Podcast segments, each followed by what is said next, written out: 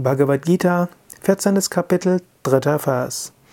Mama yonir mahat brahma tasmin garbham dadham yaham sambhava sarva bhutanam tato bhavati bharata.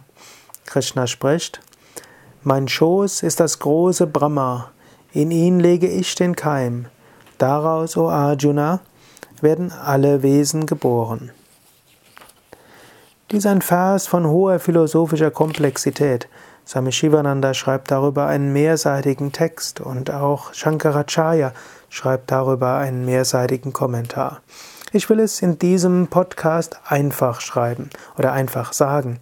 In meinem Buch Die Yoga Weisheit der Bhagavad Gita gehe ich oft etwas auch noch tiefer, aber dieser Podcast ist ja für die tägliche Inspiration. Im Wesentlichen kannst du sagen, kann man sagen, letztlich alle Wesen bestehen aus Gott. Der Mutterschoß ist das große Brahma. In diesem Fall könnte man sagen, der Mutterschoß, Brahma, Brahma, der Schöpfer, kann man auch sagen, ist die Schöpfungsgöttin, die göttliche Mutter.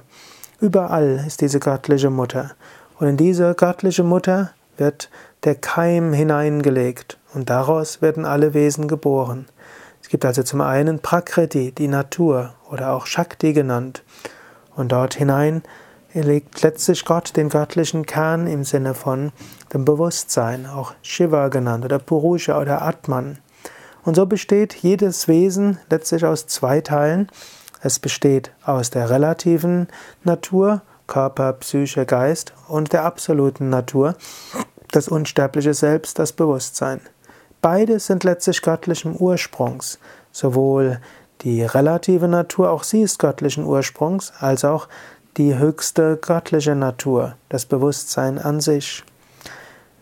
Und so kannst du das Göttliche erkennen überall. Du kannst dir bewusst machen, auch dein Körper ist etwas Großartiges, auch die Psyche ist etwas Großartiges. Wie das alles funktioniert, ist unglaublich.